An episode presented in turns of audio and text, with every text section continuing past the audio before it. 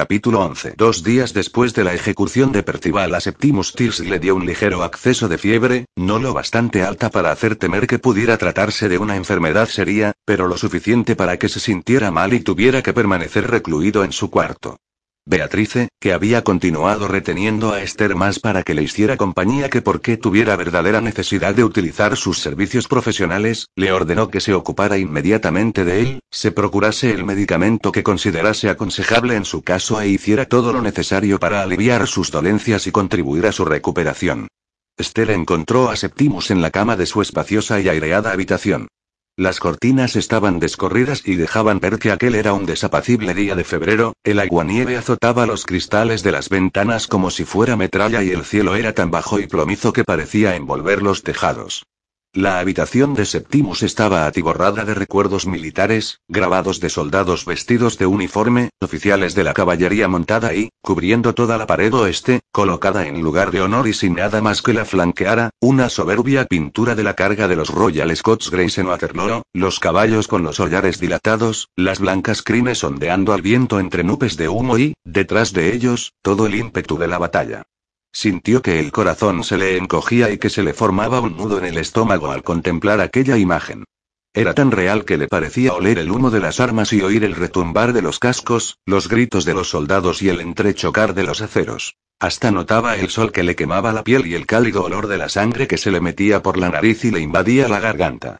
Después ya solo quedaría el silencio en la hierba, los cadáveres a los que aguardaba la sepultura o los pájaros carroñeros, un trabajo interminable, desamparo y los pocos y repentinos destellos de la victoria cuando se conseguía que alguien sobreviviera a pesar de aterradoras heridas o encontrara algún alivio a sus dolores. Aquel cuadro tenía tanta vida que, al verlo, Esther sintió que le dolía todo el cuerpo con el recuerdo del agotamiento y el miedo, la piedad, la ira y el regocijo.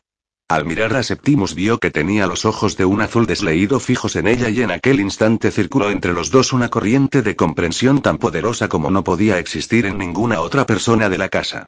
Septimus sonrió muy lentamente, su mirada era dulce, casi radiante. Esther titubeó para no romper el momento y, cuando se desvaneció por el curso natural de las cosas, se le acercó e inició la simple rutina que exigía su labor de enfermera. Le hizo preguntas, le tocó la frente, le tomó el pulso en la huesuda muñeca, le palpó el abdomen para ver si le dolía, auscultó atentamente su respiración superficial, como buscándole un revelador jadeo dentro del pecho. Septimus tenía la piel enrojecida, seca y un poco áspera, los ojos muy brillantes, pero, aparte de un ligero resfriado, no encontró en él ningún síntoma realmente grave. Sin embargo, unos días de atenciones podían hacer más por él que cualquier medicación y Esther estaba satisfecha de poder dispensárselas. A Esther le gustaba Septimus, pero había podido percatarse de que el resto de la familia lo tenía en muy poco y lo miraba con aires de superioridad. Él la observó con expresión enigmática y ella pensó de repente que aunque le diagnosticara una pulmonía o tisis no por esto Septimus se habría asustado, quizá ni se inmutaría. Hacía mucho tiempo que Septimus había aceptado que la muerte tiene que llegarnos a todos un día u otro y había tenido ocasión de comprobar muchas veces su realidad, tanto a través de la violencia como de la enfermedad. No tenía un desmedido interés en seguir prolongando su vida. Era un pasajero, un huésped en casa de su cuñado, tolerado pero no necesario. Él era un hombre que había nacido y se había preparado para luchar, para ofrecer protección a los demás, para servirlos. Era la finalidad de su vida. Esther lo tocó muy suavemente. Solo es un resfriado un poco fuerte, pero, si se cuida, pasará sin dejar secuela. Me quedaré un rato con usted solo para asegurarme. Vio que a Septimus se le iluminaba la cara, pero también vio que estaba muy acostumbrado a la soledad. Se había convertido para él en algo así como ese dolor en las articulaciones que uno intenta paliar moviéndose un poco, tratando de olvidarlo, pero no consiguiéndolo siempre. Esther le sonrió para indicarle que había establecido con él una conspiración rápida e inmediata. Así podremos hablar. Septimus le devolvió la sonrisa y ahora le brillaron los ojos porque se sentía feliz, olvidado de la fiebre. Hace bien quedándose accedió, no vaya a ser que cambie a peor. Y tosió de forma un poco exagerada, en la que Esther pudo distinguir el dolor de un pecho congestionado. Voy a bajar a la cocina para prepararle un poco de leche y una sopa de cebolla, le explicó con viveza. El hombre puso cara larga. Le sentará muy bien, le aseguró ella, de veras que es muy sabrosa. Y mientras usted se la toma le contaré mis experiencias y después usted me contará las suyas. Si es así, dijo él haciendo una concesión, incluso me tomaré la leche y la sopa de cebolla. Esther se pasó el día entero con Septimus e incluso se llevó una bandeja para comer en su cuarto, en silencio, sentada en la butaca de un rincón de la habitación mientras él se pasaba toda la tarde durmiendo como un lirón. Cuando se despertó, Esther fue a buscarle más sopa, esta vez de puerros y apio mezclados con puré de patata en una masa espesa. Así que se la hubo comido, se quedaron sentados el resto de la tarde hablando de lo mucho que habían cambiado las cosas desde los tiempos en que él frecuentaba los campos de batalla. Esther le habló de los grandes conflictos de que había sido testigo desde posición privilegiada y después Septimus le refirió las desesperadas cargas de caballería en las que había tomado parte en la guerra afgana de 1839 a 1842, y más tarde en la conquista del Sin, ocurrida un año después, así como en las posteriores guerras de los Sikhs de mediados de la década. Hablaron de interminables emociones, habían visto y temido las mismas cosas, habían sentido el salvaje orgullo mezclado de horror que comporta la victoria, los dos sabían de llantos y de heridas, de la belleza del coraje y de la temible y elemental indignidad que es resultado del desmembramiento y de la muerte. Y Septimus contó a Esther muchas cosas sobre aquel magnífico continente que era la India y le habló de sus gentes. También recordaron juntos las risas y la camaradería, los absurdos y la intensidad de los momentos sentimentales, los rituales del regimiento con su esplendor, a primera vista propios de una farsa. Candelabros de plata y vajillas de cristal tallado y de porcelana para los oficiales en las cenas de la víspera de la batalla, uniformes escarlata, galones dorados, cobres relucientes como espejos y a usted le habría gustado Arias Led dijo Septimus con profunda y resignada tristeza. Era el hombre más agradable este mundo, poseía todas las cualidades que se esperan de un amigo. Honor sin pompa alguna, generosidad sin aires de superioridad, humor sin malicia y valor pero no crueldad. Octavia lo adoraba. El mismo día que la asesinaron había hablado de él con pasión, como si su muerte siguiera siendo un hecho reciente en sus pensamientos. Septimus sonrió y levantó los ojos al techo, parpadeando un poco para ocultar las lágrimas. Esther le buscó la mano y la retuvo entre las suyas. Fue un gesto natural, absolutamente espontáneo y él así lo entendió sin necesidad de que mediaran palabras. Los dedos huesudos de Septimus oprimieron los de Esther y los dos se quedaron varios minutos en silencio. Iban a mudarse de casa, dijo finalmente, así que su voz estuvo bajo control. Octavia era muy diferente de Araminta. Ella quería tener casa propia, le preocupaba muy poco la posición social que comportaba ser la hija de Sir Basil Moidore o de vivir en Queen Anne Street con todos sus carruajes y su servicio, sus embajadores a la hora de cenar, sus miembros del Parlamento y sus príncipes extranjeros. Usted, claro, no ha sido testigo de estas ceremonias porque ahora la familia está de luto por la muerte de Octavia, pero antes era completamente diferente. Casi cada semana había una celebración especial. ¿Será por esto que Miles Kellard se ha quedado? Preguntó Esther, comprendiendo de pronto los motivos. Por supuesto, admitió él con una leve sonrisa. ¿Cómo iba a mantener este nivel pagándoselo de su bolsillo? De todos modos, por desahogada que sea su situación, no puede compararse con la riqueza ni el rango social de Basil. Y Araminta se llevan muy bien con su padre. Miles no ha tenido nunca muchas posibilidades, aunque tampoco creo que las desee. Aquí tiene lo que no tendría en ningún otro sitio. Salvo la dignidad de ser amo de su propia casa, dijo Esther, la libertad de tener opiniones propias, de entrar y salir sin tener que guardar deferencias con nadie y de escoger a sus amigos de acuerdo con sus gustos y emociones. Oh, hay que pagar un precio. Admitió Septimus con ironía. Y a veces bastante alto. Esther frunció el ceño. ¿Y la conciencia? Dijo con voz suave, sabedora de que emprendía un camino erizado de dificultades y de trampas para ambos. Si uno vive a costa de la liberalidad de alguien, no corre el riesgo de comprometerse tan estrechamente que se doblega a cumplir unas obligaciones y acaba absteniéndose de hacer lo que quiere. La miró con ojos entristecidos. Esther lo había afeitado y se había dado cuenta de lo fina que tenía la piel. Parecía más viejo de lo que era realmente. Usted piensa en Percival y en el juicio, ¿no? Aquello no era una pregunta. Sí, y mintieron, ¿verdad? Claro. Admitió él, aunque quizá lo hicieron involuntariamente. Por una razón u otra, dijeron lo que más les favorecía. Habría que ser muy valiente para desafiar intencionadamente a Basil. Movió ligeramente las piernas para estar más cómodo. No creo que nos echara a la calle, pero nos haría la vida más insoportable de día en día. Inacabables restricciones, humillaciones, leves rasguños en la sensible piel de nuestros pensamientos. Miró la gran pintura que estaba al otro lado. Cuando uno depende de alguien se vuelve extremadamente vulnerable. ¿Octavia tenía intención de marcharse? Le preguntó Esther al cabo de un momento. Septimus volvió al momento presente. Oh, sí. Ella estaba dispuesta, pero Harry no tenía el dinero suficiente para ofrecerle la vida a la que ella estaba acostumbrada, detalle que Basil no dejó de señalarle. Era un hijo menor, ¿comprende? No había heredado, pese a que su padre tenía una posición desahogada.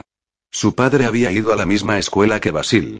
La verdad es que creo que Basil era su fab, un alumno joven que sirve casi como un esclavo a otro más veterano. No sé si está al corriente de esta tradición en nuestras escuelas. Sí reconoció Esther, pensando en sus hermanos.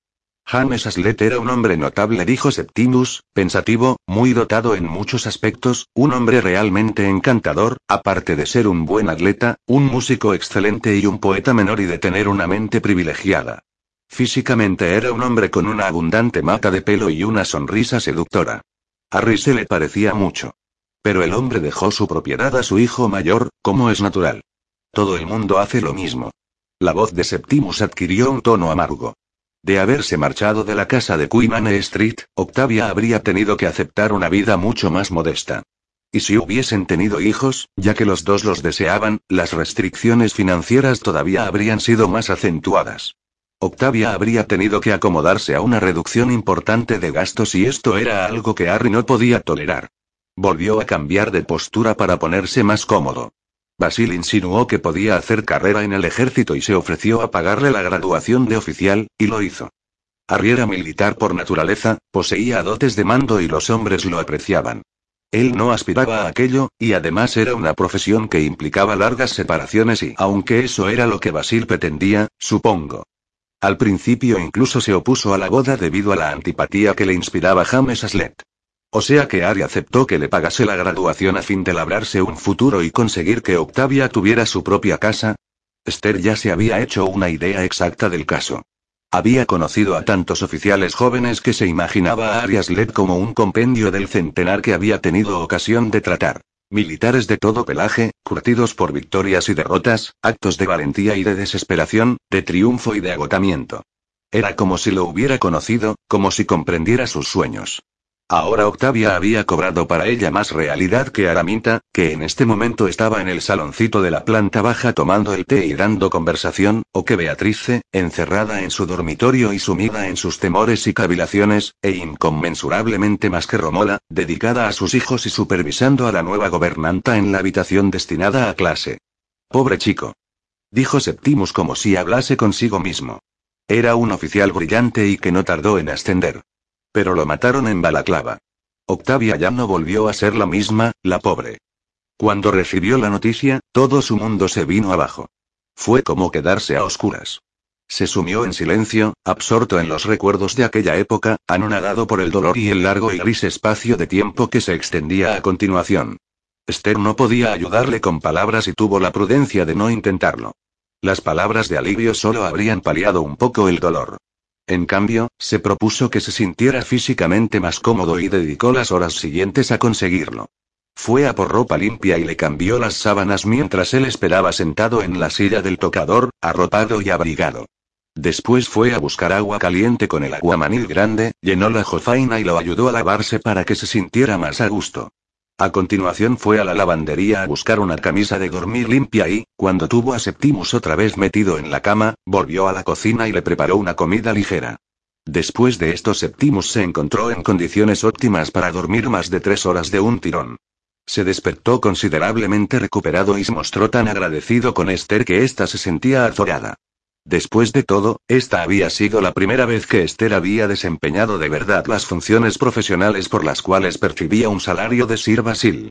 El día siguiente Septimus se encontraba tan bien que Esther estuvo en condiciones de atenderlo a primera hora de la mañana, después de lo cual pidió permiso a Beatrice para ausentarse de Queen Anne Street durante toda la tarde, prometiéndole que regresaría a tiempo para dejar a Septimus preparado para la noche y le administraría un medicamento ligero que le permitiera descansar. En medio de una ventolera grisácea y cargada de aguanieve y con escarcha en los caminos, Esther se dirigió a Arley Street, donde tomó un coche de alquiler y pidió al cochero que la condujera al Ministerio de Defensa. Una vez allí después de haber pagado al cochero, se apeó con todo el aplomo de quien sabe muy bien por dónde anda y cree que será recibida con agrado, aunque ese no fuera el caso. Su intención era recoger toda la información posible acerca del capitán Arias Let, aún sin tener una idea muy clara sobre el sitio al que podían conducirle aquellos datos. De hecho, Arias Let era el único miembro de la familia de quien apenas había sabido nada hasta el día de ayer.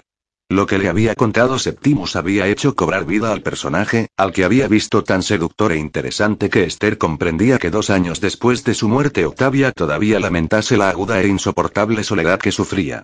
Esther quería enterarse de cómo había sido su carrera militar.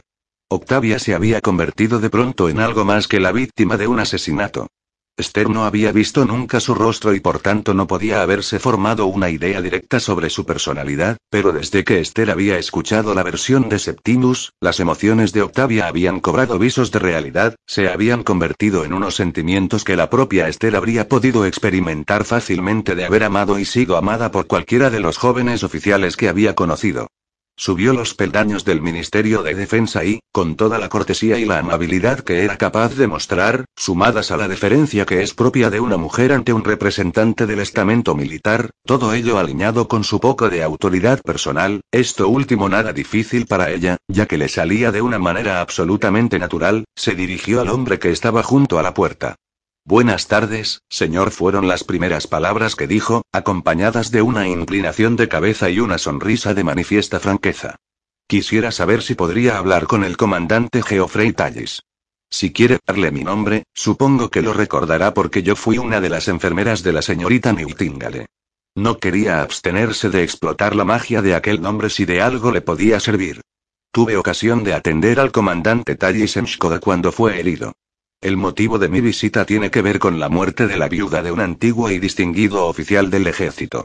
Me parece que el comandante Tallis podría ayudarme en mis indagaciones y proporcionarme algunos datos que a buen seguro aliviarían considerablemente la tragedia que está viviendo la familia. ¿Tendría la amabilidad de transmitirle esta petición mía? Acababa de hacer uso de la combinación apropiada de súplica, muestra de sensatez, encanto femenino y autoridad propia de una enfermera para conseguir de un hombre educado una obediencia automática. Voy a ponerlo ahora mismo al corriente de su ruego, señora accedió, poniéndose ligeramente más erguido. ¿Con qué nombre la anuncio, señora? Stella Terry respondió ella. Lamento tener que solicitar su atención de manera tan precipitada, pero actualmente estoy atendiendo a un caballero retirado del servicio activo y, como no se encuentra muy bien, solo puedo dejarlo unas pocas horas. Era una versión muy elástica de la verdad, pero tampoco una mentira del todo. Claro, claro. El respeto del soldado fue en aumento mientras se apresuraba a anotar el nombre. Stella Terry después del nombre añadió una nota referente a su ocupación y a la urgencia de la petición, llamó a una ordenanza y lo despachó con un mensaje al comandante Tallis. A Esther le habría complacido esperar en silencio, pero el guardián de la puerta se mostraba predispuesto a la conversación, por lo que se vio obligada a responder a sus preguntas sobre las batallas de las que había sido testigo, lo que le permitió descubrir que los dos habían estado presentes en la batalla de Inkerman. Estaban sumidos en las reminiscencias de aquellos hechos cuando llegó el ordenanza para anunciar que el comandante Tallis tendría sumo placer en recibir a la señorita Esther pasados diez minutos y que tuviera la bondad de esperarlo en la antesala de su despacho. Esther aceptó inmediatamente, tal vez incluso con mayor precipitación que la debida por tratarse de una definida rebaja de aquella dignidad que había tratado de establecer, pero dio las gracias al guardián de la puerta por su cortesía. Después entró muy erguida en el vestíbulo de entrada siguiendo los pasos de la ordenanza, subió la amplia escalinata y recorrió los interminables corredores hasta la sala de espera con sus varias sillas, donde tuvo que aguardar. Esperó más de diez minutos antes de que el comandante Tallis abriera la puerta de su despacho. Salió un gallardo teniente que pasó junto a ella aparentemente sin verla. El comandante le indicó que entrase. Geoffrey Tallis era un hombre apuesto de treinta y pico de años, antiguo oficial de caballería que desempeñaba un cargo en la administración debido a una grave herida que había recibido en el campo de batalla y que, como secuela, le había dejado una ligera cojera. Era muy probable que, de no haber mediado las atenciones de Esther, hubiera perdido la pierna, lo que habría truncado completamente su carrera. La alegría iluminó su rostro al ver a Esther, a la que tendió la mano en ademán de bienvenida. Ella le tendió la suya y él se la estrechó efusivamente. Querida señorita Lapterly, me complace volver a verla en circunstancias mucho más agradables que la última vez. Espero que esté bien de salud y que la vida le haya reportado prosperidades. Esther mostró sincera, no guiada por ningún propósito, sino simplemente porque las palabras le salieron antes de que tuviera tiempo de pensar otra cosa. Estoy muy bien, gracias, pero las cosas han prosperado de forma muy moderada. Han muerto mis padres y me veo obligada de ganarme el sustento, pero tengo la suerte de contar con los medios apropiados para hacerlo. Debo admitir, de todos modos, que es duro volver a adaptarse a Inglaterra y a la vida en tiempo de paz. Las preocupaciones de la gente en general son tan diferentes.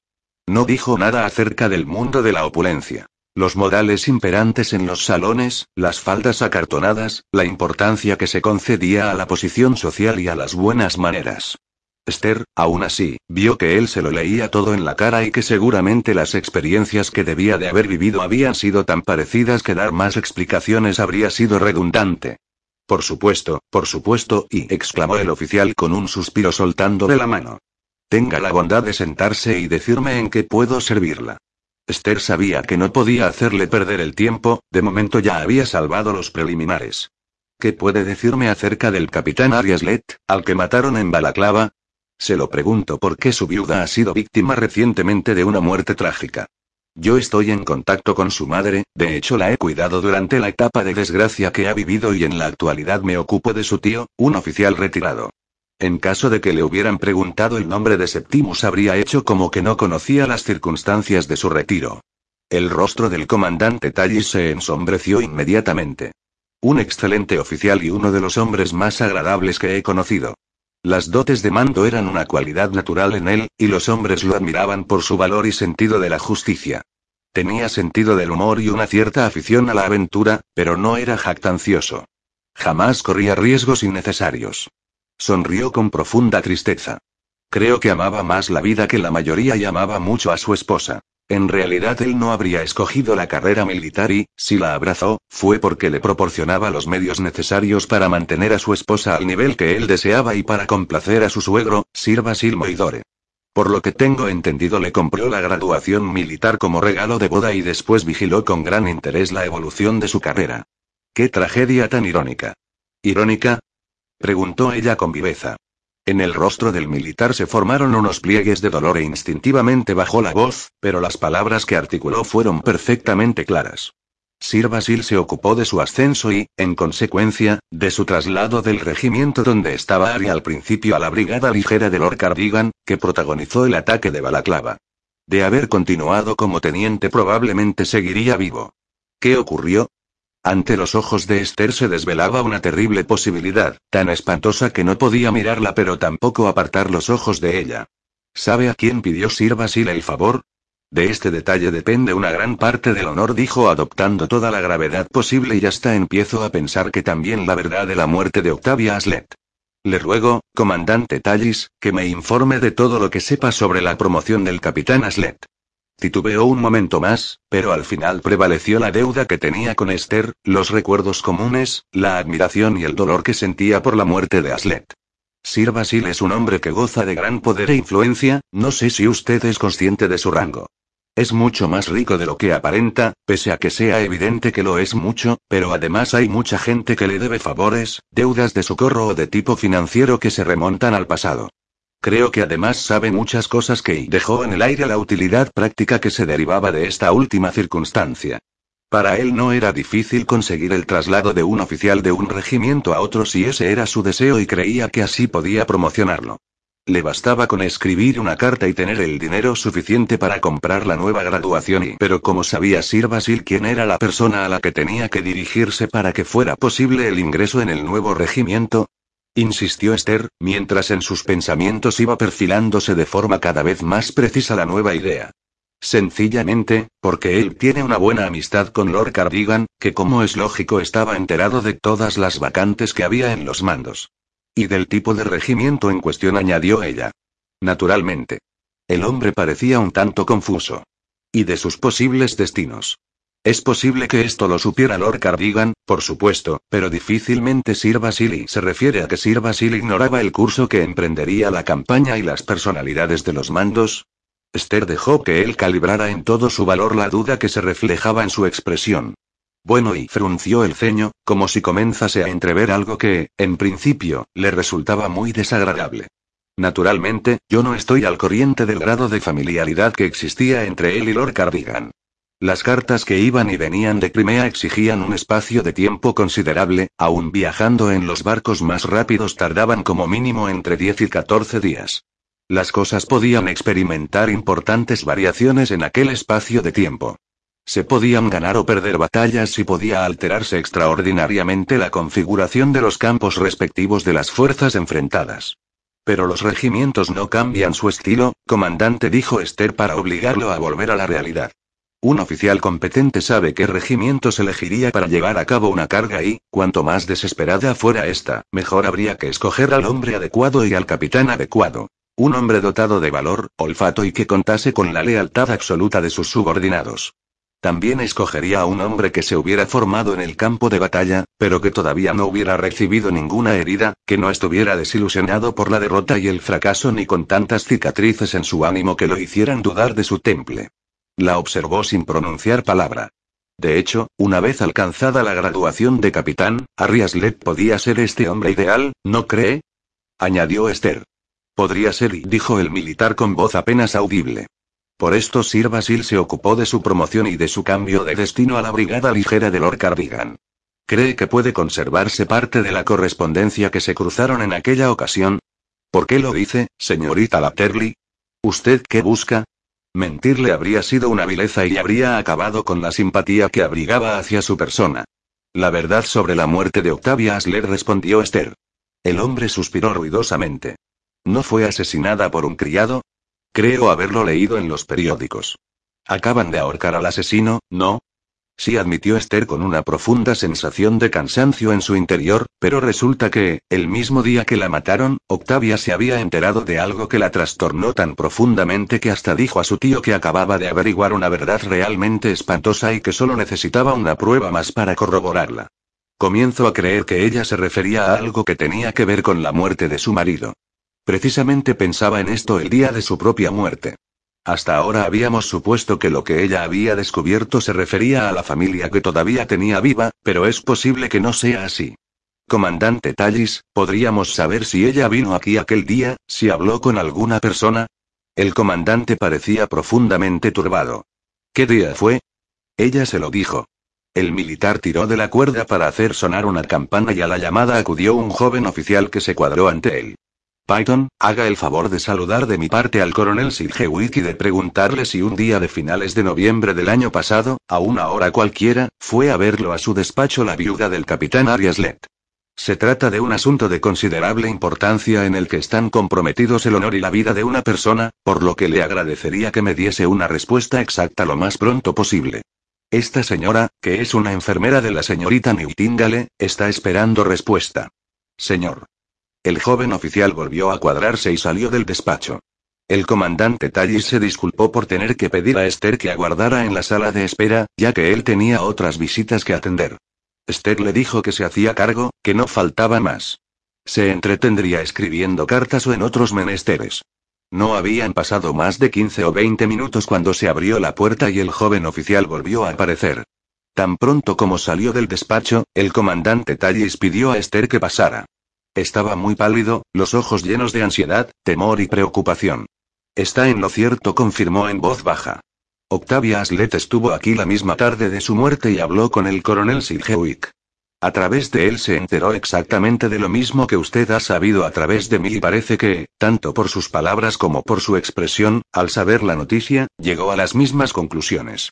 Me siento profundamente afectado y tengo remordimientos y aunque no sé muy bien por qué, Tal vez por cómo ocurrió todo, sin que nadie hiciera nada para impedirlo. Créame, señorita Lapterly, lo siento profundamente. Gracias y gracias, comandante Tallis.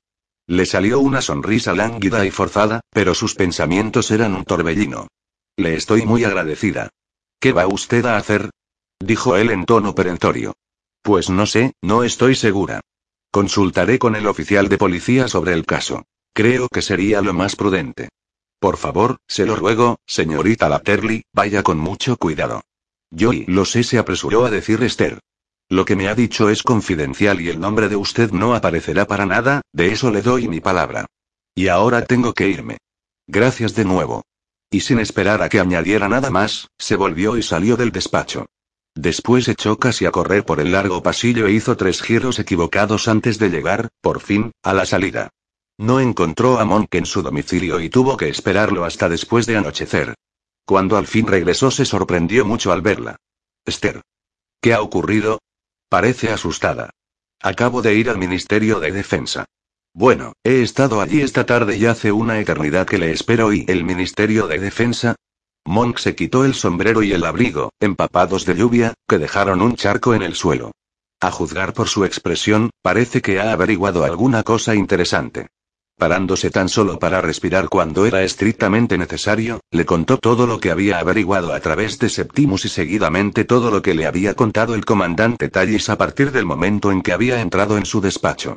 Si este es el sitio donde estuvo Octavia la tarde del día que la mataron, dijo atropelladamente, y si se enteró de lo que yo me he enterado hoy, quiere decir que volvió a Queen Street con la plena convicción de que su padre forzó deliberadamente la promoción y el traslado de su marido de un regimiento de segundo orden a la brigada ligera de Lord Cardigan, donde tendría el honor y el deber de capitanear una carga en la que habría un número abrumador de bajas.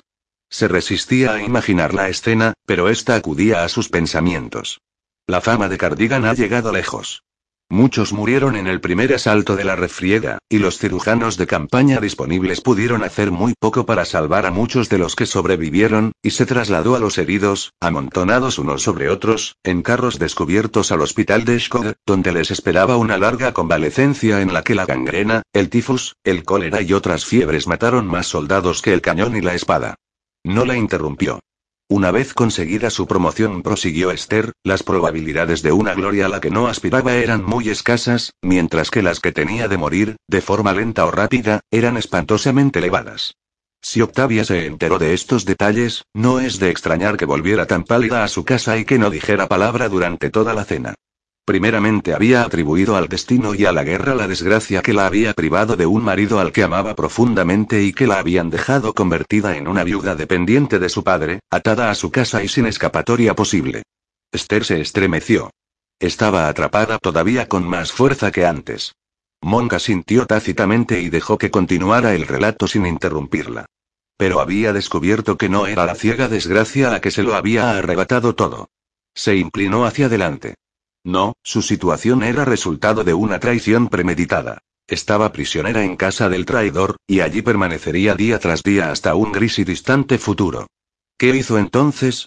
Tal vez cuando todo el mundo estaba durmiendo aprovechó para ir al despacho de su padre y registrarlo para ver si encontraba alguna carta, alguna prueba que demostrara sin lugar a dudas la terrible verdad. Sí dijo Monk muy lentamente. ¿Y qué? Basil compró la graduación de Harry y después, cuando demostró ser un excelente oficial y destacó por encima de sus compañeros, le compró una graduación superior en un regimiento famoso por lo aguerrido y temerario. ¿A ojos de quién podía considerarse un hecho así como algo más que un favor? A ojos de nadie respondió Esther con amargura. Habría alegado inocencia. ¿Cómo iba a saber él que Arias le capitanearía la carga y sucumbiría víctima de ella? Ni más ni menos. Se apresuró a decir Monk. Son gajes de la guerra. Cuando una mujer se casa con un soldado ya sabe el riesgo que corre y a todas las mujeres que están en estas circunstancias les ocurre lo mismo. Lo que él diría sería que lamentaba mucho lo ocurrido y que ella era una desagradecida cargándolo con aquella culpa. Tal vez Octavia había tomado un exceso de vino con la cena, flaqueza en la que últimamente caía con relativa frecuencia. Ya imagino la cara que pondría Basil al decirlo y también su expresión de fastidio. Miró fijamente a Monk. Pero de nada habría servido. Octavia conocía a su padre, ella era la única que había tenido el valor de desafiarlo y de preparar la venganza. Pero ¿qué desafío le quedaba? No tenía aliados. Kiprian se contentaba con seguir siendo prisionero en Queen Street. Hasta cierto punto Basil tenía una especie de rehén en Romola, que cedía a su propio instinto de supervivencia, que no incluía nunca la desobediencia a Basil. Fenella no se interesaba en nadie salvo en sí misma y Araminta parecía estar aparentemente en todo al lado de su padre. Miles Kellard era un problema más, no una solución, aparte de que él nunca pasaría por encima de los deseos de Basil, y menos para favorecer a nadie. ¿Y Lady Moidore? Le preguntó él. parece encontrarse arrinconada y al margen de todo, quizás es ella misma la que se ha arrinconado. Luchó primero por el matrimonio de Octavia, pero parece que después sus recursos se extinguieron. Septimus habría podido defenderla, pero carecía de armas. Y Harry había muerto, dijo Monk para retomar el hilo. Dejó un vacío en su vida que nada podía llenar. Debió de sentir una terrible desesperación, un dolor, una sensación de traición y de haber caído en una trampa que casi le resultarían insoportables, aparte de no contar con las armas precisas para devolver el golpe. ¿Ha dicho casi? preguntó Esther. ¿Casi insoportables? Octavia estaba agotada, anonadada, confundida y sola y no veo qué pinta la palabra casi. Y además, estaba en posesión de un arma, tratara de usarla o no. Quizás era algo que no se le había ocurrido nunca, pero el escándalo dañaría a Basil más que nada en el mundo. El temible escándalo del suicidio. La voz se le hizo áspera debido al componente trágico y a la ironía implícitos. Su hija, que vivía en su propia casa y estaba bajo su cuidado, se sentía tan desgraciada, estaba tan desasosegada y era tan poco cristiana que había sido capaz de quitarse la vida, y no de una manera civilizada, utilizando laudano por ejemplo, ni lo había hecho tampoco porque la hubiera rechazado un amante, aparte de que había pasado mucho tiempo para poder atribuir el hecho a la muerte de Harry, sino que había sido un acto deliberado y sangriento cometido dentro de su propio dormitorio y o quizás en el despacho de Sir Basil, con la carta de la traición todavía estrujada en la mano. Tendría que ser enterrada en terreno que no estuviera consagrado, junto a otros pecadores que nunca jamás alcanzarían el perdón. ¿Se imagina usted qué iba a decir la gente? Qué vergüenza, qué miradas, cuántos murmullos, qué repentinos silencios. Ya no vendrían más invitados a casa, las personas a las que uno iría a visitar se encontrarían inexplicablemente ausentes, pese a que sus carruajes estarían en las caballerizas y las luces de la casa encendidas. Y lo que antes era admiración y envidia, ahora solo sería desprecio o, peor aún, burla. En el rostro de Monk se reflejaba toda la gravedad de la situación, se hacía evidente la oscura tragedia. Si no hubiera sido Annie quien la descubrió sino otra persona, dijo Monk, alguien de la familia, habría sido fácil retirar el cuchillo, colocarla tendida en la cama, rasgarle el camisón para que pareciera que había habido lucha, por breve que fuera, y después aplastar la enredadera que trepaba por la parte exterior de la ventana y retirar de la habitación unos cuantos objetos decorativos y algunas joyas. Entonces habría tenido todos los visos de un asesinato, un acto doloroso y aterrador, pero no vergonzoso. Entonces se habría levantado una corriente de simpatía por parte de la sociedad, pero no habría habido ostracismo ni tampoco censuras ni reproches. Puede ocurrirle a cualquiera. Y por lo visto envié al garete todo el montaje cuando demostré que nadie había penetrado en la casa, o sea que había que buscar al asesino entre los residentes de la misma. Eso quiere decir que el delito es este.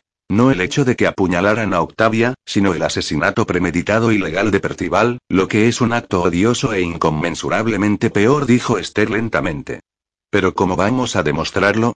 Ni lo descubrirán ni le aplicarán castigo alguno. Saldrá tan campante del asunto, sea quien fuere el culpable y... ¡Qué pesadilla! Pero ¿quién puede ser? Yo todavía no lo sé. El escándalo los salpicará a todos. Tanto pudo haber sido Kiprián y Romola como solo Kiprián. Es un hombre corpulento, lo bastante fuerte para sacar a Octavia del estudio, suponiendo que el hecho ocurriera allí, y después subir el cuerpo a su habitación y dejarlo tendido en la cama. Ni siquiera corría el riesgo de despertar a nadie, puesto que su habitación se encuentra al lado de la habitación de Octavia.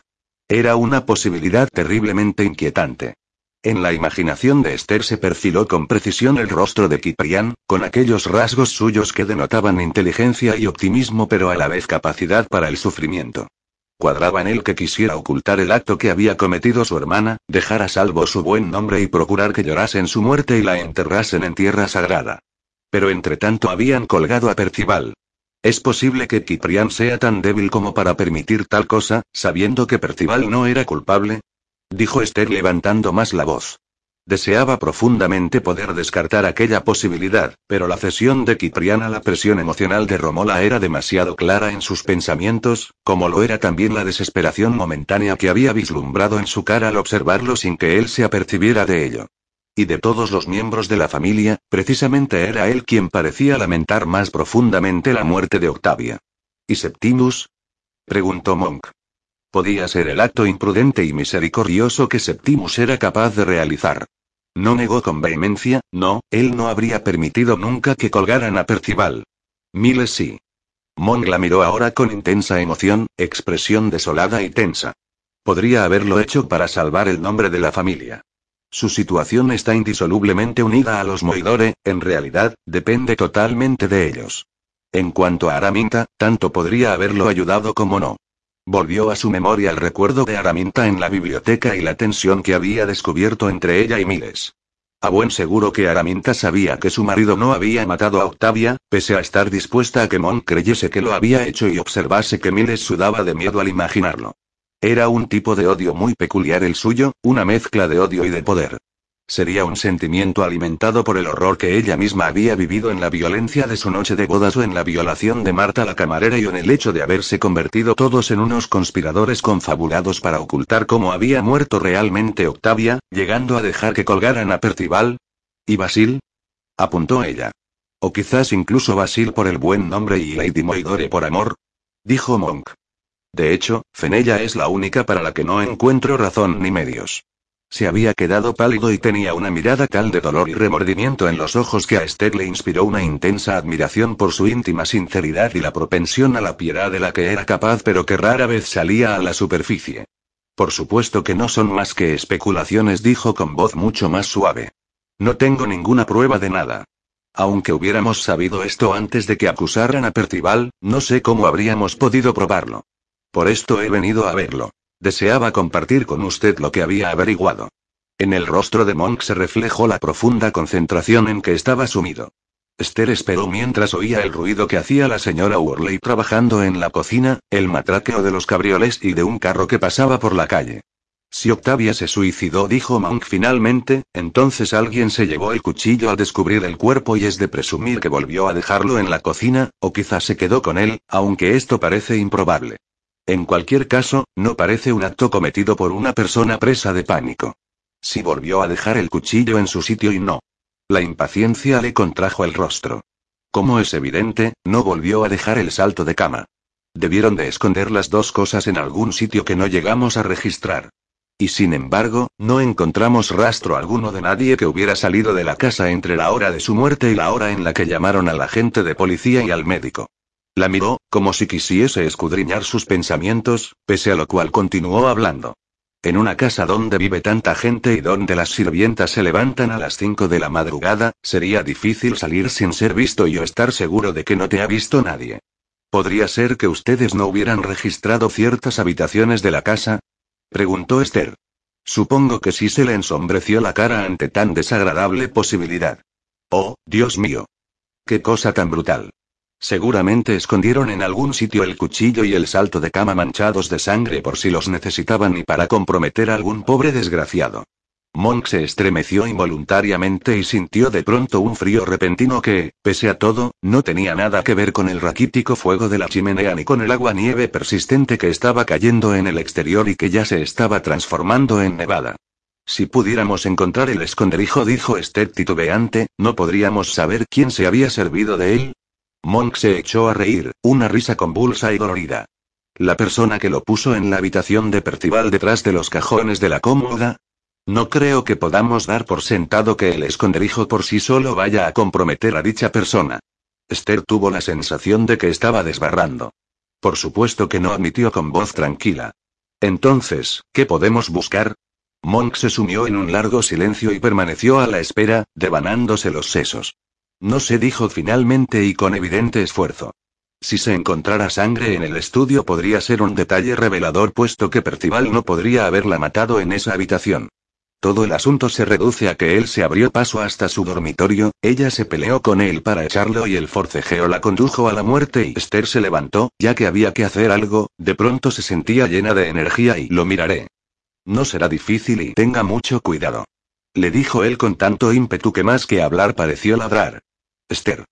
Ella ya se despedía, excitada porque al fin tenía una idea que llevar a la práctica. Esther.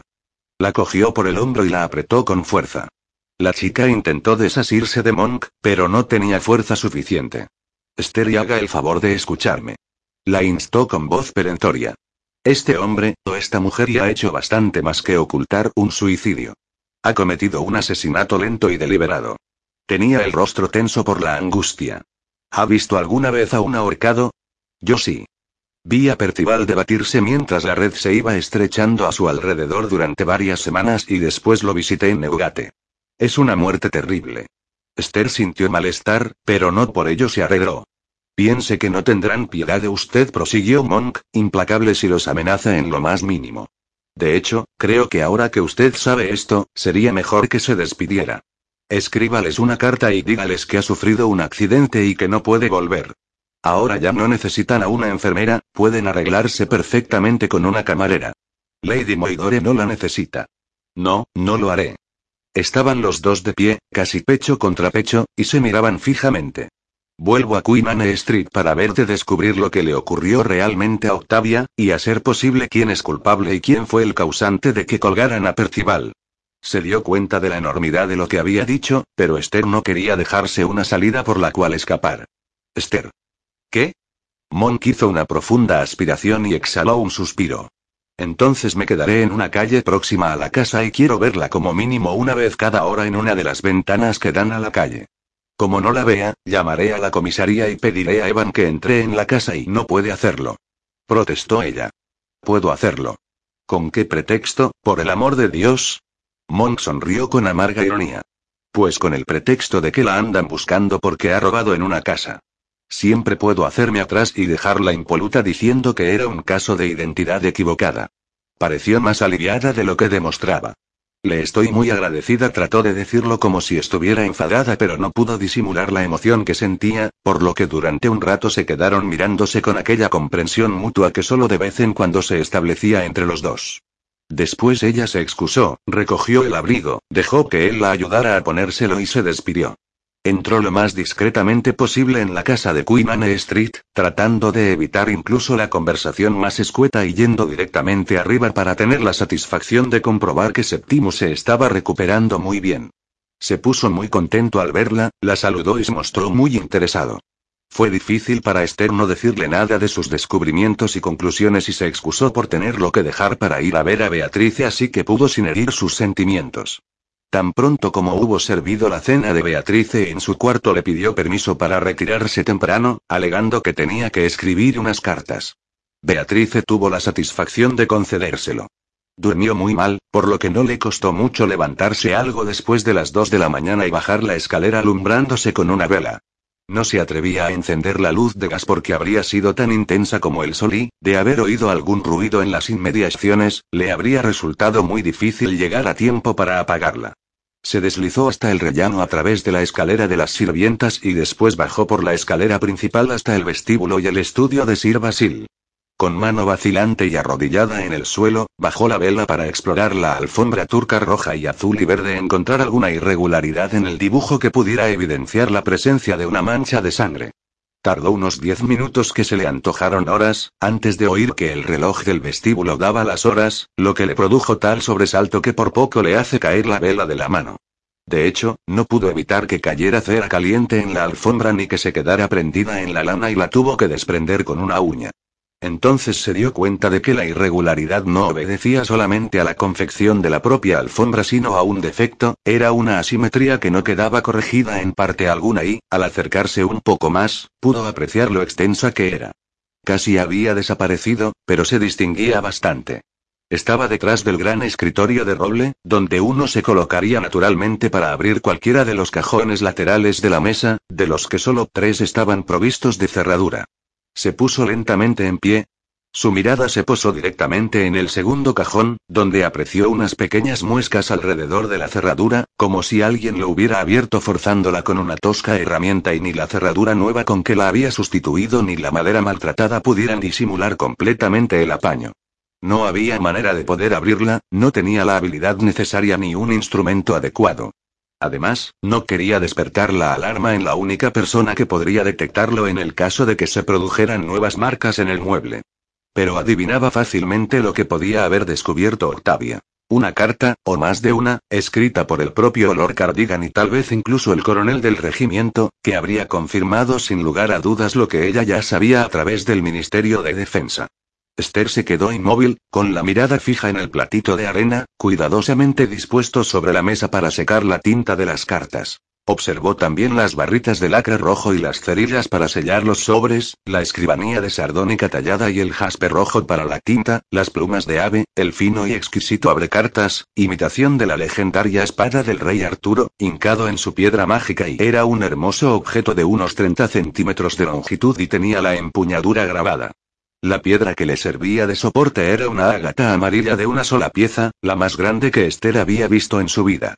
Se quedó de pie, imaginándose a Octavia exactamente en aquel mismo sitio, la vio cavilando, desesperada, sola. Acababa de sufrir el golpe definitivo. A buen seguro que su mirada también se había posado en aquel hermoso objeto. Lentamente Esther avanzó la mano y lo tocó. De haber sido ella Octavia, no habría ido a la cocina de buscar el cuchillo de la señora Boden. No, ella se habría servido de aquel hermoso objeto. Lo sacó lentamente de su soporte, lo sopesó, rozó con el dedo su punta afilada.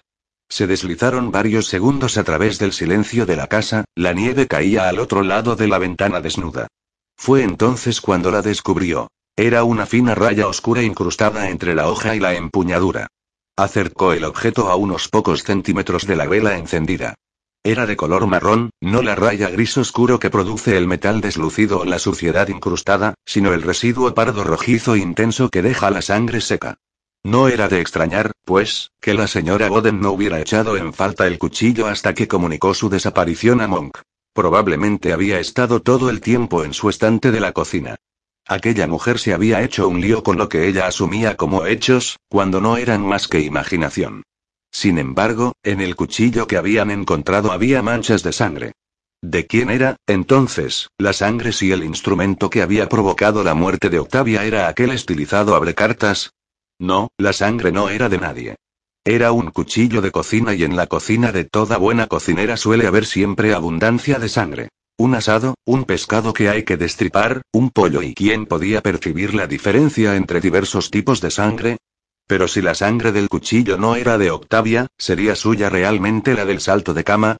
De pronto la sorprendió el fogonazo de un recuerdo que fue como si le hubiera caído encima un jarro de agua fría. ¿Acaso Beatrice no había dicho algo sobre un desgarrón en el encaje del salto de cama de Octavia? No había aceptado la petición de esta, poco experta en las labores de aguja, para que se lo remendara. Esto podía significar que ni siquiera lo llevaba puesto cuando murió. Aún así solo lo sabía Beatrice y por respeto a su dolor nadie le había mostrado la prenda manchada de sangre. Araminta la había identificado como la que Octavia llevaba aquella noche a la hora de acostarse, y así era. La llevaba por lo menos hasta el rellano de la escalera. Después Octavia había ido a dar las buenas noches a su madre y había dejado la prenda en su cuarto. Por el mismo motivo, también Rose podía estar equivocada. Sabía que el salto de cama era de Octavia, no cuando lo llevaba. O tal vez sí lo sabía. Por lo menos debía de saber cuándo lo había lavado por última vez. Era la encargada de lavar y planchar este tipo de cosas y también de remendarlas en caso necesario. ¿Cómo se explicaba que no hubiera cosido el encaje? Una lavandera tenía la obligación de prestar más atención a estos detalles. Por la mañana le haría algunas preguntas. De repente volvió al presente, se percató de nuevo de que se encontraba en el estudio de Sir Basil con solo el salto de cama puesto, exactamente en el mismo sitio donde Octavia, empujada por la desesperación, debió de quitarse la vida y con el mismo instrumento en la mano que ella debía de haber tenido en la suya. Como alguien la hubiera descubierto en aquel momento, no habría tenido ninguna excusa y si hubiera sido, quienquiera que fuese, la persona que sorprendió a Octavia, habría comprendido inmediatamente que también ella estaba enterada. Sostenía la vela baja y la cera fundida iba llenando el cuenco. Volvió a colocar el abrecartas en su sitio, poniéndolo exactamente tal como estaba antes, después tomó la vela y volvió a dirigirse con rapidez a la puerta y la abrió casi sin hacer ruido. El pasillo estaba sumido en la oscuridad. Lo único que se distinguía en él era el débil resplandor que se filtraba a través de la ventana que daba a la parte frontal de la casa, al otro lado de la cual seguía cayendo la nieve. Atravesó el vestíbulo de puntillas, sin hacer ruido.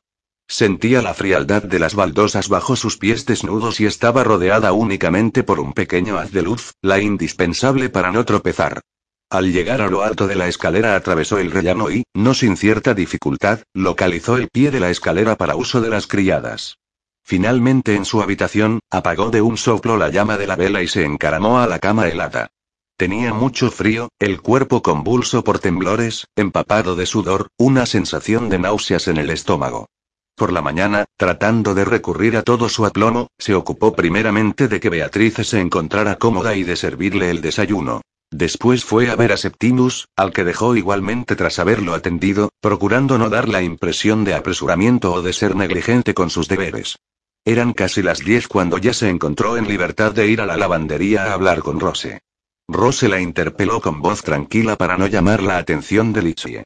A buen seguro habría querido saber qué pasaba, para comprobar si se trataba de algún trabajo, y en caso contrario hacer o impedir lo que fuera para obligarles a dejarlo hasta un momento más oportuno. ¿Qué desea? Rose estaba pálida, su cutis había perdido aquella diafanidad y aquel esplendor como de porcelana que tenía antes y sus ojos, tan oscuros, parecían dos cuencas vacías. La muerte de Percival la había afectado profundamente. Había en ella todavía una parte que seguía enamorada de aquel hombre y quizá se atormentaba con la idea de que sus propias declaraciones y la intervención que había tenido en su detención, la mezquina malevolencia que había demostrado y sus sutiles indicaciones podían haber conducido a Monca a orientar sus sospechas en dirección a Percival. Rose volvió a llamarla a Esther con intención de desviar su atención del trabajo que estaba haciendo, que consistía en alisar con la plancha el delantal de Dina. Se trata de la señorita Octavia y ¿qué ocurre? Preguntó Rose sin interés, mientras su mano movía la plancha hacia adelante y hacia atrás y seguía con los ojos fijos en la tela. Usted se encargaba del cuidado de su ropa, ¿verdad? ¿O era Litsie? No. Rose continuaba sin mirarla. Litsie solía ocuparse de la ropa de Lady Moidore, de la ropa de la señorita Araminta y a veces también de la ropa de la esposa del señor Kiprian. Yo me encargaba de la ropa de la señorita Octavia y de la ropa blanca de los caballeros. Los delantales y gorros de las camareras nos los repartimos según convenga. ¿Por qué? ¿Qué ha pasado ahora? ¿Cuándo fue la última vez que lavó el salto de cama de la señorita Octavia, el que tiene un encaje con un dibujo de lirios y antes de que la asesinaran? Rose dejó finalmente la plancha y se volvió a Esther con el ceño fruncido. Estuvo unos minutos pensativa antes de contestar. Lo planché la mañana del día antes y lo subí arriba alrededor de mediodía.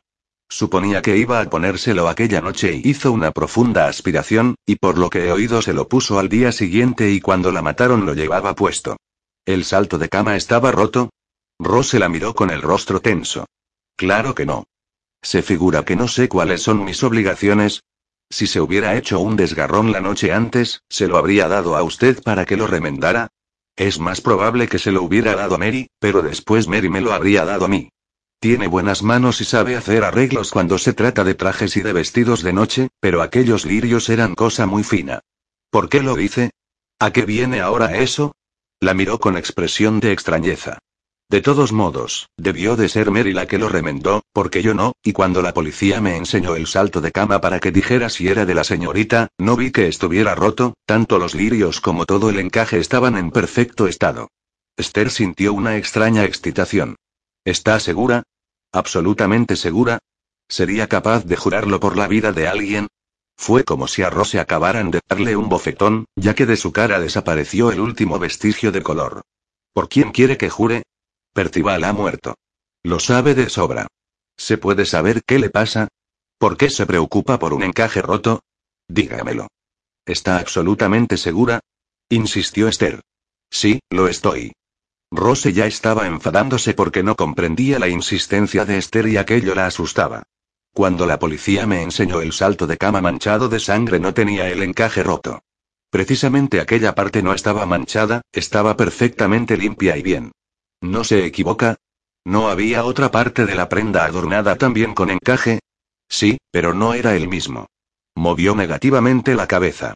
Mire, señorita Lapterly, no sé lo que pensará usted de mí, aunque de sobra se ve por los aires que gasta, pero sé muy bien que me llevo entre manos y cuando veo un salto de cama sé dónde tiene el tirante y dónde el dobladillo.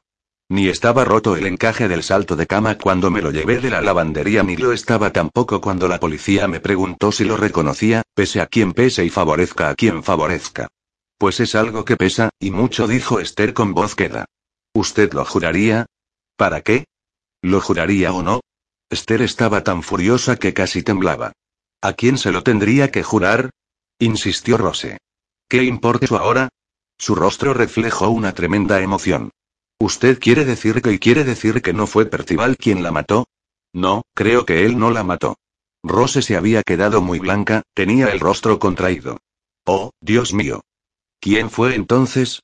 Eso no lo sé. Por favor, sea sensata. Si le interesa conservar la vida, o cuando menos su trabajo, no hable de todo esto con nadie. Pero ¿y usted cómo lo sabe? Siguió insistiendo Rose. Cuanto menos sepan mejor, créame. ¿Pero qué piensa hacer? Dijo en voz muy baja, aunque se le notaba la ansiedad y el miedo. Demostrarlo, si puedo. En aquel momento se acercó Lichie. Tenía los labios tensos por la irritación. Oiga, señorita Latterly, si quiere algo de la lavandería pídamelo a mí y yo me ocuparé de lo que sea, pero no se quede aquí cuchicheando con Rose, que tiene mucho trabajo. Lo siento, perdone, se disculpó Esther obligándose a sonreír, después de lo cual se retiró. Había vuelto a la casa principal y estaba a media escalera en dirección a la habitación de Beatrice cuando de pronto se le aclararon las ideas. Si el salto de cama estaba intacto cuando Rose lo envió a la habitación de Octavia y seguía intacto cuando fue descubierto en la habitación de Percival, pero estaba roto cuando Octavia fue al cuarto de su madre para darle las buenas noches, alguien lo había roto en algún momento de aquel día, y únicamente Beatrice lo habría observado. No lo llevaba puesto cuando había muerto, puesto que estaba en la habitación de Beatrice. En algún momento comprendido entre aquel en que Octavia lo dejó en dicha habitación y su descubrimiento alguien se apoderó de él y tomó también un cuchillo de la cocina, lo manchó de sangre y lo envolvió con el salto de cama, después de lo cual lo escondió en la habitación de Percival. ¿Quién? ¿Cuándo lo había cosido Beatrice? ¿Fue aquella noche? ¿Por qué se habría molestado en coserlo si hubiera sabido que Octavia había muerto? ¿Dónde había ido a parar después? Seguramente estaba en la cesta de costura que Beatrice tenía en su cuarto. A nadie le importaría demasiado después.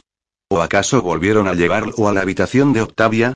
Sí, seguramente lo habían devuelto a la habitación, ya que de otro modo quienquiera que hubiera sido la persona que lo hubiera cogido, se habría dado cuenta de su equivocación y habría sabido que Octavia no lo llevaba cuando se fue a dormir. Ahora estaba en el rellano de lo alto de la escalera. Había dejado de llover y el sol pálido pero claro de invierno brillaba a través de las ventanas y trazaba dibujos en la alfombra. No se había encontrado con nadie.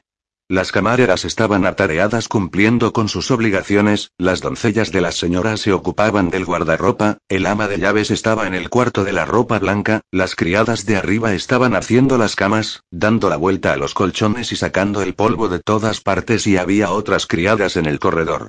Dina y los lacayos estaban en algún lugar de la parte frontal de la casa. La familia, entregada a los placeres matutinos. Romola con los niños en la habitación utilizada como clase, Araminta escribiendo cartas en el saloncito de las mujeres, los hombres ocupados fuera de la casa y Beatrice todavía en su dormitorio. Beatrice era la única persona que estaba enterada de que el encaje de los lirios estaba roto, por lo que no podía haber cometido el error de manchar el salto de cama. No era que Esther sospechara de ella, o por lo menos no pensaba que lo hubiera podido hacer sola. Si la había ayudado Sir Basili, pero entonces, ese miedo de no saber quién había asesinado a Octavia y ese temor a que fuese Miles y a Esther se le ocurrió de pronto que Beatrice podía ser una actriz excepcional, pero después abandonó la idea. Para empezar, ¿para qué? No podía saber que Esther repetiría lo que le oyese decir. ¿Quién sabía qué salto de cama llevaba Octavia aquella noche? Había salido del salón atildadamente vestida con un traje de noche, al igual que todas las demás señoras. ¿A quién había visto antes de cambiarse para acostarse? Tan solo a Araminta y a su madre. A la orgullosa, difícil y fría Araminta. Ella había ocultado el suicidio de su hermana y, cuando era inevitable que acusaran a alguien del asesinato, había alegado que debía de ser Percival. Pero era imposible que lo hubiera hecho ella sola. Era una mujer delgada, casi esquelética. Habría sido incapaz de trasladar sin ayuda de otra persona el cuerpo de Octavia hasta el piso de arriba. ¿Quién la había ayudado? ¿Miles? ¿Kiprian? ¿O Basil? ¿Y cómo se podía demostrar? La única prueba era lo que había dicho Beatrice sobre el encaje de lirios roto, pero sería capaz de jurarlo cuando supiera qué suponía. Esther necesitaba un aliado en la casa. Sabía que Monk estaba fuera, había visto su oscura figura cada vez que había pasado por delante de la ventana, pero no podía ser de ninguna ayuda en este aspecto. También estaba Sectinus. Era la única persona acerca de la cual Esther tenía la plena seguridad de que no tenía participación alguna en los hechos y que, además, podía ser lo bastante valiente para luchar. Sí, haría falta valentía. Percival había muerto y para todos los demás el asunto había quedado cerrado. Habría sido mucho más fácil dejar que todo quedara tal como estaba. Cambió de dirección y, en lugar de ir a la habitación de Beatrice, siguió por el pasillo hasta la de Septimus. Estaba ligeramente incorporado en la cama leyendo un libro que sostenía a una cierta distancia porque padecía de vista cansada. Cuando Esther entró, levantó los ojos debido a la sorpresa. Se encontraba tan recuperado que las atenciones de Esther eran más las de una amiga que de tipo médico. Vio al momento que Esther estaba profundamente preocupada. ¿Qué ha ocurrido?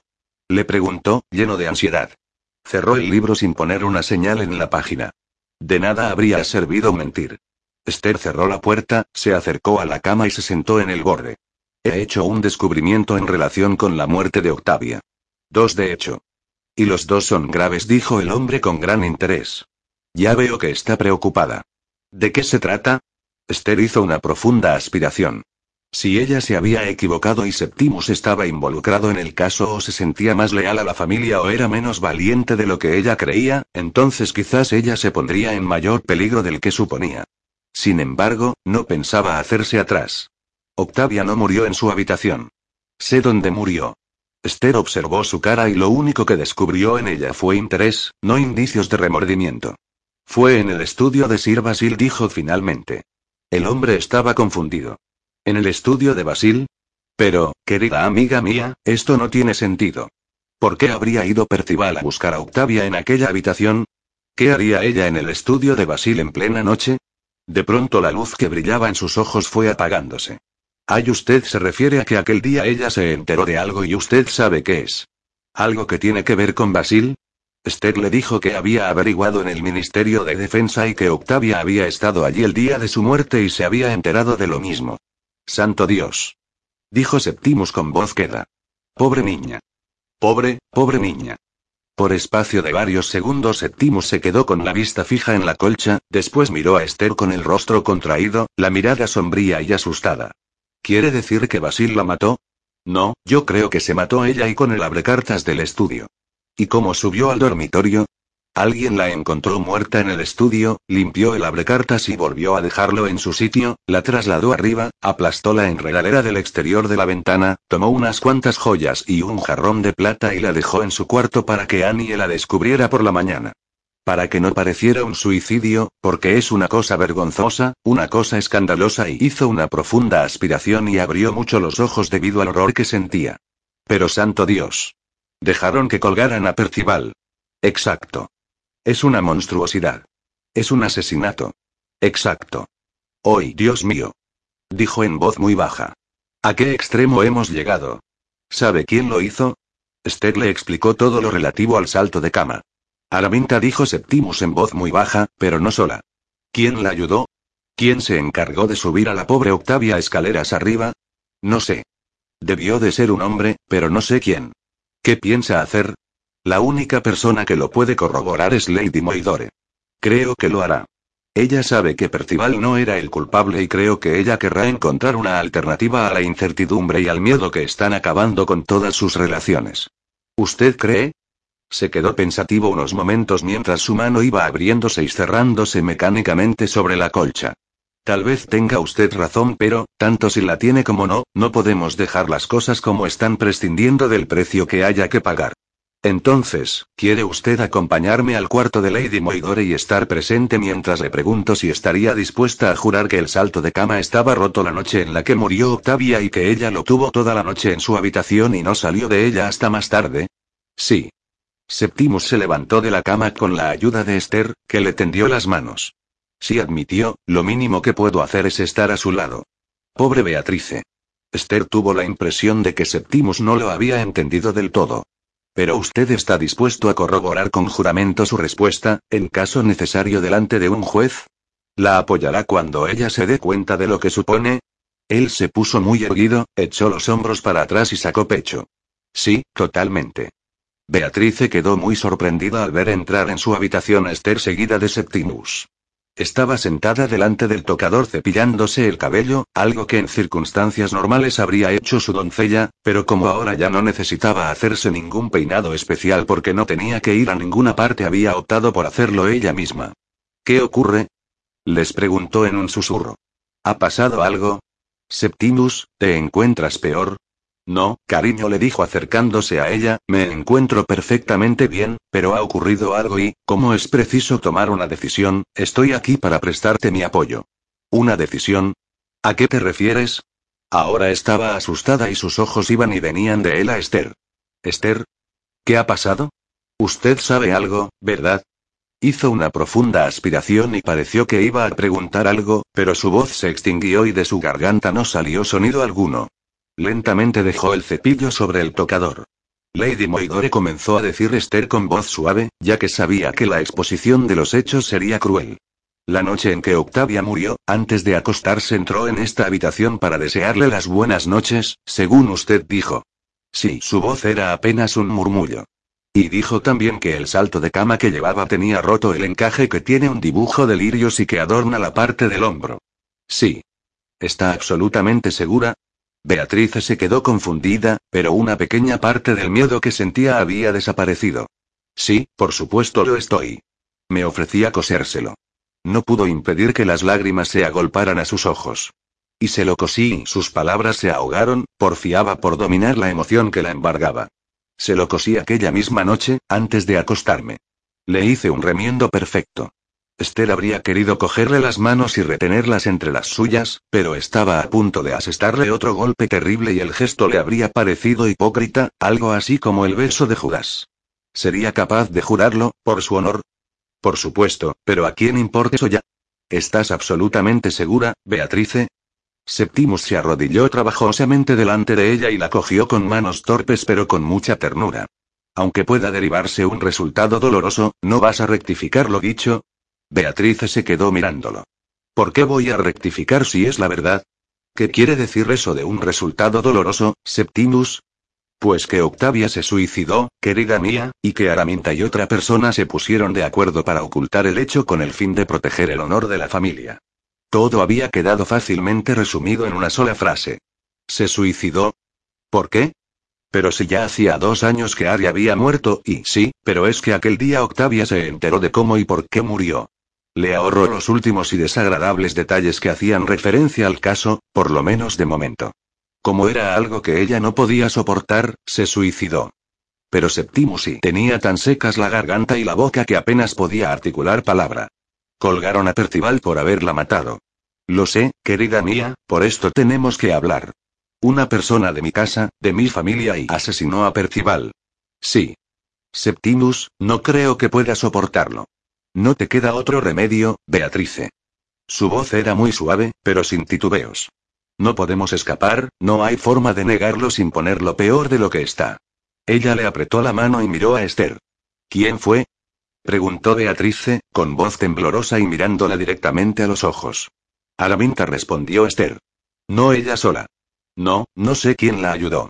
Beatrice se llevó lentamente las manos a la cara. Sí, ella lo sabía.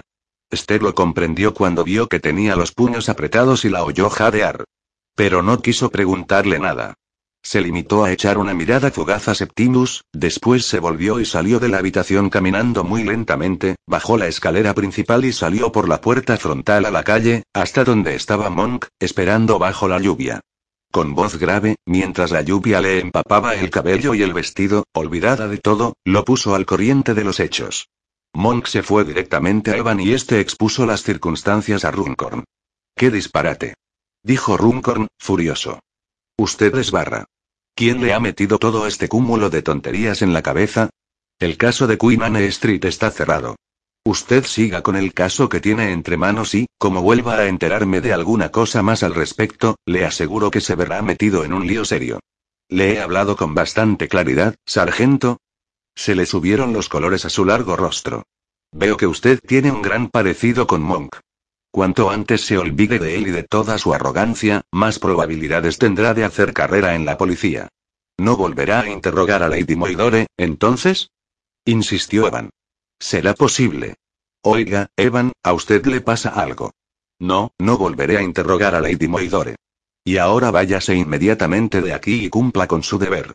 Evan se quedó en posición de firmes un momento mientras sentía que dentro de él bullían palabras de desprecio que no dijo. Seguidamente giró sobre sus talones y salió. Sin embargo, en lugar de reunirse con su nuevo inspector o con cualquier otra de las personas que se ocupaban de su caso actual, paró un cabriole y le pidió que se dirigiera a las oficinas de Oliver Ratbone. Ratbone lo recibió así que pudo desembarazarse del parlanchín cliente con el que estaba ocupado en aquellos momentos. Usted dirá, dijo a Evan, lleno de curiosidad. ¿Qué ha ocurrido? De forma clara y concisa, Evan le explicó lo que había averiguado Esther y observó con qué interés lo escuchaba Ratbone. Vio sucederse en su rostro el reflejo de sentimientos tales como el miedo, la ironía, la ira y una repentina emoción.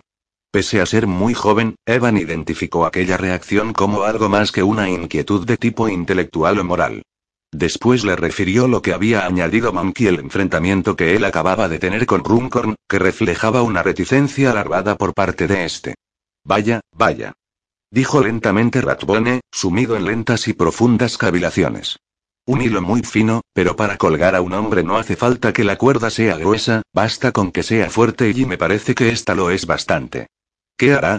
preguntó Evan. Runcorn no querrá volver a abrir el caso.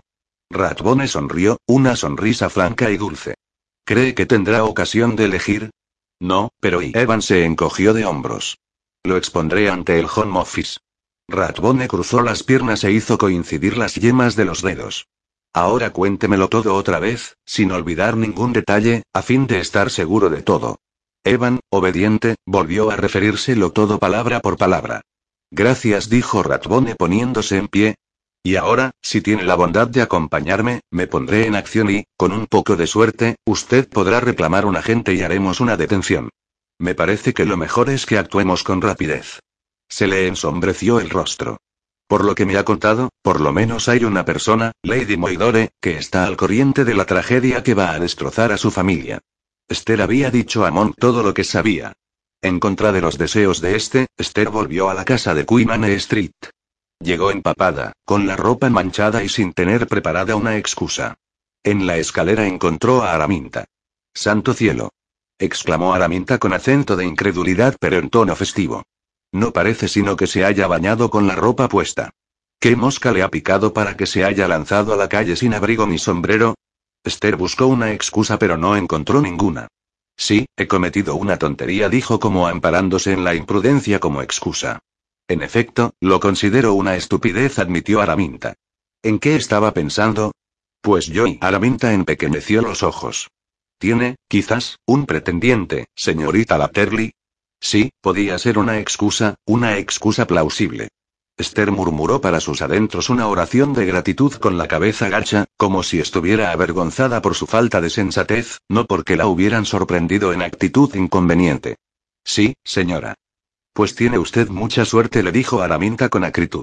No es usted muy favorecida que digamos y ya no volverá a tener 25 años. Yo lo cogería al vuelo. Y con estas palabras pasó como una ráfaga de viento junto a Esther y siguió bajando en dirección al vestíbulo. Esther masculló maldiciones por lo bajo y corrió escaleras arriba pasando como un huracán junto a Kiprian, que se quedó mudo de asombro, y continuó a través del siguiente tramo de escaleras hasta su habitación, donde se sacó toda la ropa hasta la última prenda que llevaba encima y las distribuyó lo mejor que pudo por la habitación para que se secaran. Su cabeza funcionaba a toda marcha. ¿Qué haría Monk? Decírselo todo a Evan y este a Runcorn. Por lo que Monk le había contado de Runcorn, ya se lo imaginaba hecho una furia. Ahora quizá no tendría más remedio que volver a abrir el caso. Se entretuvo haciendo pequeños trabajos sin finalidad alguna. Temía volver a la habitación de Beatriz y enfrentarse con ella después de lo que había hecho, pero su presencia en aquella casa no tenía otra justificación que aquella y lo que menos podía permitirse ahora era despertar sospechas. Además, estaba en deuda con Beatrice, por toda la pena que le causaba y la inevitable destrucción que comportaba. Con el corazón en un puño y las manos empapadas de sudor, fue a la habitación de Beatrice y llamó a la puerta. Las dos hicieron como si la conversación que habían sostenido por la mañana no hubiera tenido lugar. Beatriz habló un poco de temas de otros tiempos, de la época en que conoció a Basil y de la buena impresión que le causó, mezclada con un cierto respeto. Habló de su niñez en Buckinghamshire, donde se crió con sus hermanas, de las cosas que les contaba su tío sobre Waterloo y del gran acontecimiento del baile que se celebró en Bruselas el día anterior a la batalla y de la victoria que se consiguió después, de la derrota del emperador Napoleón que comportó la vuelta a la libertad de toda Europa, de los bailes, de los fuegos artificiales, del júbilo, de los maravillosos vestidos de fiesta, de la música y de los magníficos caballos. En cierta ocasión, siendo niña, fue presentada al propio Duque de Hierro. Lo recordó con una sonrisa y la mirada nostálgica de un placer casi olvidado. Después habló de la muerte del viejo rey Guillermo IV y de la subida al trono de la joven Victoria. La coronación fue un acto espléndido que excedía a todo lo imaginable. Beatrice estaba entonces en el momento culminante de su belleza y, sin vanidad alguna, habló de las fiestas a las que ella y Basil habían asistido y de la admiración que ella había provocado. Trajeron la comida y se llevaron el servicio, después sirvieron el té, pero ella seguía huyendo de la realidad con creciente empeño, las mejillas cubiertas de intenso rubor y los ojos febriles. Si acaso las habían echado en falta, no lo demostraron ni nadie fue a buscarlas. Eran las cuatro y media, y ya había anochecido, cuando se oyó un golpe en la puerta. Beatrice estaba pálida como una muerta. Miró a Esther y después, haciendo un enorme esfuerzo, dijo con voz monocorde. Adelante. Entró Kiprián con el rostro contraído por la angustia y el azoramiento, algo a lo que todavía no se podía llamar miedo. Mamá, ha vuelto la policía. No aquel hombre que se llamaba Monk, sino el sargento Evan y un agente y el maldito abogado que defendió a Percival. Beatriz se puso en pie. Su cuerpo se tambaleó un poco. Ahora bajo. Me temo que quieren hablar con todos nosotros, pero se niegan a decir por qué. Supongo que será mejor que los recibamos, aunque no tengo ni idea de lo que querrán ahora. Pues yo me temo, hijo mío, que va a ser algo sumamente desagradable. ¿Por qué? Queda algo por decir. Queda mucho, replicó ella cogiéndolo del brazo para apoyarse en él a lo largo del pasillo y de las escaleras hasta el salón, donde ya se habían congregado todos, incluidos Septimus y Fenella. Junto a la puerta esperaba Evan y un agente no uniformado y en medio de la habitación estaba Oliver Ratbone. Buenas tardes, Lady Moidore, dijo el abogado con voz grave, saludo que dadas las circunstancias tenía bastante de ridículo. Buenas tardes, señor Ratbone, dijo ella con un ligero temblor en la voz. Supongo que ha venido para preguntarme por el salto de cama. Así es, dijo él con voz tranquila. Siento tener que cumplir con este deber, pero no tengo más remedio. El lacayo Harold me ha dejado examinar la alfombra del estudio y se calló y sus ojos vagaron por las caras de todos los reunidos. Nadie se movió ni dijo palabra. He descubierto las manchas de sangre de la alfombra y los restos adheridos en el puño del abrecartas. Con gesto elegante se sacó el abrecartas del bolsillo y lo sostuvo, haciéndolo girar muy lentamente en la mano. La luz arrancó destellos de la hoja. Miles Kellard estaba inmóvil, las cejas bajas y mirándolo con sorpresa. Kiprian parecía sumamente preocupado. Basil miraba sin parpadear. Araminta tenía las manos apretadas con tal fuerza que le resaltaban los nudillos y estaba blanca como el papel. Supongo que esto debe de tener alguna justificación, dijo Romola con aire irritado. Detesto los melodramas. Le ruego que se explique y se deje de comedias. Oh, cállate, por favor. Le soltó Fenella. Tú odias todo lo que no es cómodo y se aparta de la rutina doméstica. Si no vas a decir nada útil, mejor que te calles. Octavia Aslet murió en el estudio, dijo Ratbone con voz monocorde y cautelosa, que pese a todo dominaba cualquier otro ruido o murmullo de la habitación. Santo Dios. Fenellas mostraba incrédula pero divertida por la situación. No irá a insinuar que Octavia tuvo una cita con él la cayó en la alfombra del estudio. Sería absurdo, y de lo más incómodo disponiendo, como era el caso, de una cama estupenda. Beatriz se volvió en redondo y le pegó un bofetón tan fuerte a Fenella que la hizo tambalear primero y derrumbarse sobre una de las butacas en segundo lugar. Hacía años que quería hacerlo, exclamó Beatriz con profunda satisfacción. Seguramente va a ser el único gusto que hoy voy a darme. No, imbécil. No era ninguna cita. Octavia descubrió que Basil había destinado a Aria ir en cabeza de la carga de Balaclava, donde tantos murieron, y se sintió derrotada, caída en la trampa, igual que nosotros ahora. Octavia se suicidó. Se produjo un impresionante silencio hasta que Basil dio un paso adelante, el rostro ceniciento y temblorosas las manos. Todavía hizo un supremo esfuerzo. No es verdad. El dolor te ha desquiciado. Ve a tu habitación y avisaré al médico. Por el amor de Dios, señorita Latterly, no se quede aquí, haga algo. Lo que ha dicho Lady Moidore es verdad, Sir Basil. Lo miró, imperturbable. Por vez primera lo miró no como una enfermera a su amo, sino de igual a igual. Fui al Ministerio de Defensa y me enteré de lo que le había ocurrido a Arias Let, supe de sus intervenciones, y también que Octavia había estado allí la tarde del día de su muerte y se había enterado de lo mismo. Kiprian miró a su padre, después a Evan y en tercer lugar a Ratbone. Entonces, ¿qué hacía el cuchillo y el salto de cama de Octavia en la habitación de Percival? preguntó. Papá tiene razón. Lo que pudiera haber sabido Octavia de Harry no tiene sentido alguno. Existían las pruebas. Encontraron el salto de cama de Octavia, manchado de sangre y envolviendo el cuchillo. Sí, el salto de cama de Octavia manchado de sangre admitió Ratbone y envolviendo un cuchillo de cocina y pero no manchado con la sangre de Octavia. Octavia se mató con un abrecartas en el estudio de su padre, alguien de la familia la encontró, la trasladó escaleras arriba y la dejó en su habitación para que pareciera que la habían asesinado. La expresión de su rostro demostraba contrariedad y desprecio.